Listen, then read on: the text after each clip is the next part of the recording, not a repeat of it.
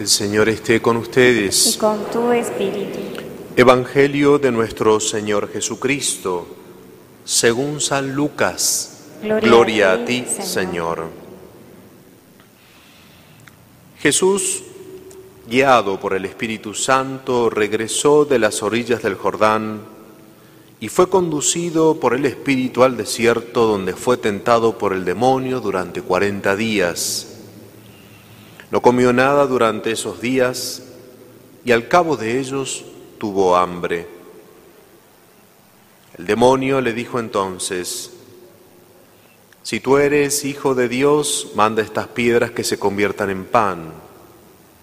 Pero Jesús le respondió, dice la Escritura, el hombre no vive solamente de pan. Luego el demonio lo llevó lugar al lugar más alto, le mostró en un instante todos los reinos de la tierra y le dijo, Te daré todo este poder y el esplendor de estos reinos porque me han sido entregados, y yo los doy a quien quiero. Si tú te postras delante de mí, todo esto te pertenecerá. Pero Jesús le respondió, Está escrito, adorarás al Señor tu Dios y a Él solo le rendirás el culto. Después el demonio lo condujo a Jerusalén, lo puso en la parte más alta del templo y le dijo, Si tú eres hijo de Dios, tírate de aquí abajo porque está escrito. Él dará órdenes a sus ángeles para que ellos te cuiden y también ellos te llevarán en sus manos para que tu pie no tropiece con ninguna piedra. Pero Jesús le respondió, está escrito, no tentarás al Señor tu Dios. Una vez agotadas todas las formas de tentación, el demonio se alejó de él hasta el momento oportuno. Palabra del Señor. Gloria a ti, Señor Jesús. Hemos comenzado la cuaresma este miércoles de ceniza y este primer domingo de la cuaresma, conocido como el domingo de las tentaciones, porque siempre el texto del Evangelio es justamente este mismo, el de las tentaciones a Jesús. Pero quiero destacar cómo comienza el relato que hace San Lucas y también los otros evangelistas sobre las tentaciones de Jesús. Dice que Jesús fue guiado por el Espíritu al desierto y allí estuvo durante 40 días. Estas palabras del evangelista son como, uno podría decir, el marco, el contexto en el cual se entiende las tentaciones de Cristo. Guiado por el Espíritu. Es decir, Jesús comenzaba su ministerio público y antes de manifestarse a los hombres como Hijo de Dios, como Salvador de los hombres, como el Redentor, va a ser guiado por el Espíritu a este desierto. Y allí va a estar durante 40 días. En estos tres detalles, guiado por el Espíritu al desierto y los 40 días, hay todo un profundo simbolismo Está cargada e- e- esas palabras, esos gestos, ese, tiempo, cargado de un profundo simbolismo. El espíritu que guía al Mesías, al Salvador, al ungido, y lo guía al desierto. Siempre en la Sagrada Escritura el desierto ha sido el lugar del encuentro de los hombres con Dios. Así ocurrió eh, con Abraham, así ocurrió con el mismo pueblo de Israel, que fue sacado de Egipto y fue llevado al desierto, donde caminó también durante 40 años hasta la tierra prometida. Desierto simboliza lugar de encuentro con Dios, lugar donde está Dios, porque el desierto es el lugar de la, de la soledad, donde no hay ruido, donde no hay cosas que distraigan, donde uno está solo con la naturaleza, y por eso siempre ha simbolizado el lugar del encuentro con Dios. Y luego esos 40 días de Jesús, ese número 40, recuerden ustedes también 40 fueron los años que estuvo el pueblo de Israel caminando en el desierto para llegar a la tierra prometida, 40 los días que Elías caminó hacia el, hacia, hacia el monte Carmelo, y ese número ha sido muy simbólico siempre en la Sagrada Escritura. Por eso la Iglesia va a tomar este tiempo de la cuaresma justamente de, ese, de esos 40 días, de esos 40 años. El caso nuestro son 40 días de preparación para la Pascua. Entonces es muy importante entender que aquí se nos está dando el marco también para que nosotros vivamos este tiempo de la cuaresma. Guiados por el Espíritu, fue al desierto y allí estuvo 40 días. Este es el marco de nuestra cuaresma personal. Es decir, en primer lugar tendremos que atender lo que nos dice el Espíritu, el Espíritu Santo, el Espíritu de Dios, que toca nuestro corazón, que siempre va a golpear nuestro corazón. Es ese espíritu que nos invita siempre a la conversión, porque el tiempo de cuaresma es un tiempo de conversión. Esto significa volverse, cambiarse, girarse hacia Dios. Evidentemente hay una conversión, llamémosla así, más fuerte, que es la del que está alejado de Dios y, y vuelve a Dios. Pero también hay una conversión de aquellos que tratamos cada día de vivir nuestra vida cristiana y es una conversión a una mayor perfección, a una mayor fidelidad a Dios, a una mayor fidelidad justamente a este espíritu también, que es quien nos guía en esta cuaresma, como guió a Jesús al desierto. Por eso, en primer lugar, la cuaresma tendrá mucho de escuchar lo que Dios me quiere decir, escuchar por dónde quiere Dios que camine en este tiempo. Evidentemente, todas las palabras del Señor, los, movimientos que hará el Señor interiormente, serán un llamado a acercarnos más a Él. Recuerden que el desierto es el lugar del encuentro con Dios. Y por eso esta cuaresma de alguna manera también será nuestro desierto, el lugar donde tendremos que procurar, guiados por el Espíritu, encontrarnos más de cerca con Dios. En su palabra, en la Eucaristía, en la oración personal, en la oración comunitaria, la Santa Misa, nuestra oración comunitaria. Allí podremos encontrarnos más de cerca con el Señor. Será como nuestro desierto. Tendremos que aprender a tener esta cuaresma algún lugar donde poder encontrarnos más de cerca con Dios.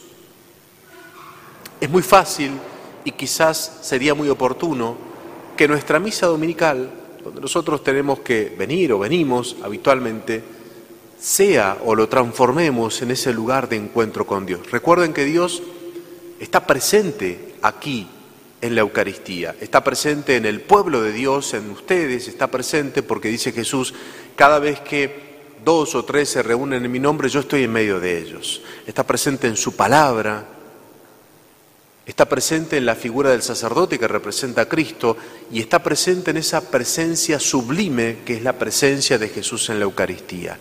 Dios está presente, Dios está aquí.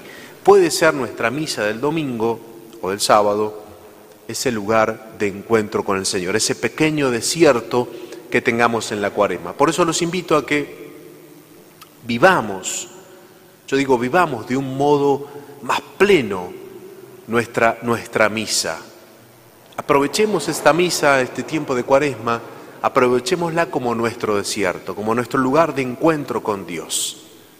Y cosas concretas que yo puedo hacer, bueno, no llegar tarde a la misa, llegar temprano.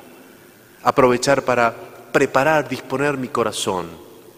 Aprovechar la misa también para tener ese momento de intimidad con el Señor.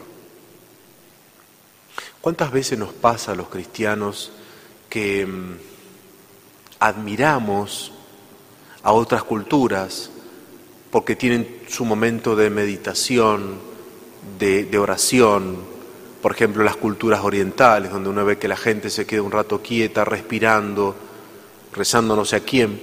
Nosotros tenemos a quién rezarle, nosotros tenemos con quién calmar realmente nuestro espíritu.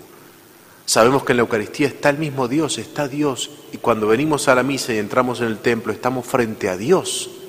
Qué gran oportunidad de hacer nuestra meditación, de rezar, de estar en silencio, de hablarle, de hablarle de corazón a corazón a Dios. Es una gran oportunidad de encontrarnos con el Señor, de que nuestra misa sea ese desierto donde uno pueda encontrarse con el Señor. Bueno, y dice también la palabra de Dios que Jesús, después de estar esos 40 días, fue tentado. ¿Qué significa esto? ¿O qué es la tentación? Uno podría pensar que es una gracia que el Señor haya sido tentado, porque es algo que todos nosotros vamos a experimentar en nuestra vida. La tentación es simplemente una invitación, una invitación hacer algo contrario a nuestra conciencia. Es una invitación a hacer algo contrario a los planes de Dios en nuestra vida. Es una invitación a transgredir, aunque a veces no se nos muestre de este modo, algunos de los mandamientos de Dios. Es una invitación, por lo tanto, no hay moralidad en esa invitación. Si no fuera de este modo, Jesús no hubiera aceptado la tentación. Si la tentación hubiera sido algo malo en sí mismo, Jesús no lo hubiera aceptado. Sin embargo, Jesús, que es el santo de los santos, el santo de Dios, acepta ser tentado. ¿Y por qué? Porque la tentación es necesaria para que nosotros elijamos el bien. Si no está la tentación, no tenemos la opción, la ocasión de elegir el bien y de rechazar el mal.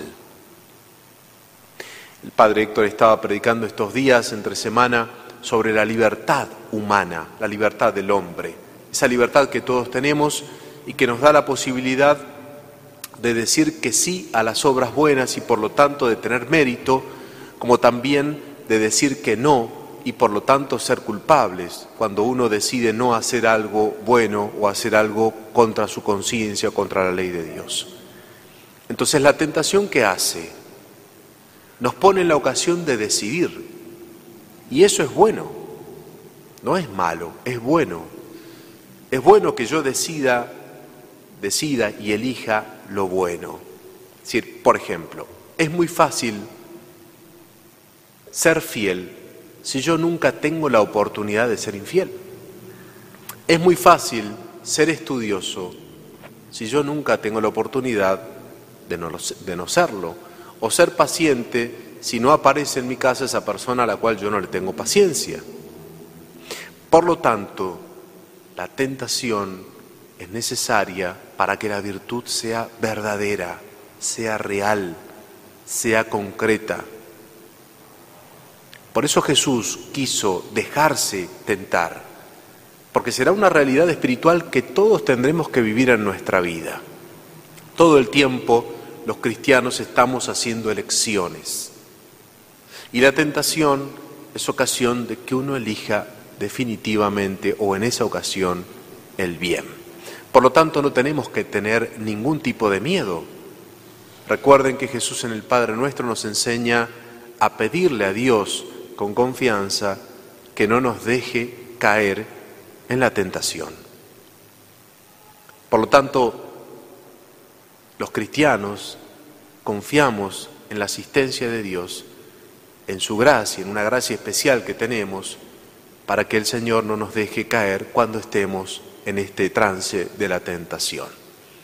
Evidentemente que siempre hay una parte tan importante que ponemos nosotros y decidimos nosotros si hacemos esto o aquello, es la libertad. Por eso uno puede decir, le agradecemos al Señor que haya sido tentado, porque nos está enseñando cómo Él fue capaz de elegir el camino que le marcaba el Padre en su función, en su tarea de Mesías de Salvador. Y entonces Jesús decidió vencer esa tentación con la palabra de Dios y demostrarle al tentador que Él está dispuesto a hacer la voluntad del Padre, no su propia voluntad, sino la del Padre. Fíjense que en todas las tentaciones, la más grande de todas es que Jesús haga y se muestre en un lugar o de un modo que Dios no lo quiere, que el Padre no lo quiere. Es decir, que use su poder, por ejemplo, para convertir las piedras en pan, o que eh, se adueñe de todo un reino que en realidad Él ya lo tiene porque es Dios, o que le pida a Dios que envíe unos ángeles para salvarlos y se tira del pináculo del templo. Es decir, la gran tentación para Jesús es ser un Mesías no como el que quiere el Padre, sino como este que le está presentando el demonio. Entonces, el Señor nos enseña que al vencer esas tentaciones está aceptando profundamente el plan del Padre sobre él, sobre su vida. Los invito entonces a que en este inicio de la cuaresma recordemos estas palabras del Evangelio, ¿no? Como guiado por el desierto, Jesús fue y fue tentado y estuvo 40 días, ¿no? que es el marco de nuestra cuaresma. Que guiados por el Espíritu nosotros también vivamos este tiempo cuaresmal.